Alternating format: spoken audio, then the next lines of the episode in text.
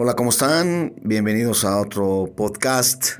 Y en YouTube les recuerdo suscribirse a mi canal, José M. Saucedo MX Oficial y oprimir la campanita de notificaciones. Espero se encuentren bien. Después de más de 100 días de la pandemia, pues no debemos bajar la guardia, lavarnos las manos, no saludar ni de beso y de ser posible mantenernos en casa. Conoces el Código Nacional de Procedimientos Penales como buen abogado que eres. Artículo 140. El Ministerio Público podrá poner en libertad al imputado detenido cuando no pretenda solicitar prisión preventiva. Sin embargo, en la práctica, en todo el país, hay cientos de casos en los que, aún sabiendo el representante social que no va a proceder ninguna prisión preventiva, no aplican el artículo 140 ese podrá lo interpretan como que es optativo. Sin embargo, en los derechos del imputado aparece una fracción que señala que el imputado deberá obtener su libertad cuando tenga derecho. Y tiene derecho cuando no procede prisión preventiva. Actualmente hay una problemática muy seria a razón precisamente del coronavirus que ocasiona la enfermedad COVID-19.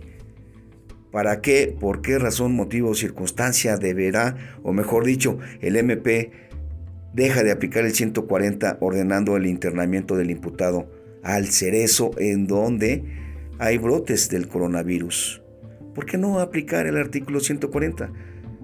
¿Acaso si llegase a fallecer ese imputado interno por COVID-19, no tendrá algún tipo de responsabilidad administrativa o penal ese fiscal que ordenó su ingreso al cerezo? Lo dejo de tarea. Puede ser un poco aventurado ese comentario, pero interesante a la vez. Que la familia presente una denuncia, un amparo, ¿cómo resolverá un juez federal? Mi amigo el licenciado Armando Juárez Viviesca es un experto en esa materia y ha logrado muchas suspensiones en el tema de la falta de atención, por cierto, también de algunos cerezos por lo del coronavirus. Me queda claro que se requieren recursos humanos, financieros y materiales en los centros penitenciarios, eso está bastante claro. Por ejemplo, el Poder Judicial de todos los estados y el Poder Judicial de la Federación, en el tema de esas multas que fijan en sentencia, en donde sea, pues hay un fondo para la administración del Poder Judicial, que se allegan recursos, pero los centros penitenciarios no tienen ese fondo, tampoco las procuradurías, por eso cuando ustedes van a los baños de algunas procuradurías, que no de todas, pues a veces no hay ni agua. Esto entre paréntesis, también deberían ser contempladas las procuradurías, fiscalías generales, y los centros penitenciarios en el tema de los recursos humanos, financieros y materiales. Y regresando al artículo 140 del Código Nacional de Procedimientos Penales, es importante que existiera una campaña de concientización para esos fiscales que no lo aplican. También me queda claro que muchas veces es por presión de los jefes, que se ven obligados a judicializar con detenido el asunto.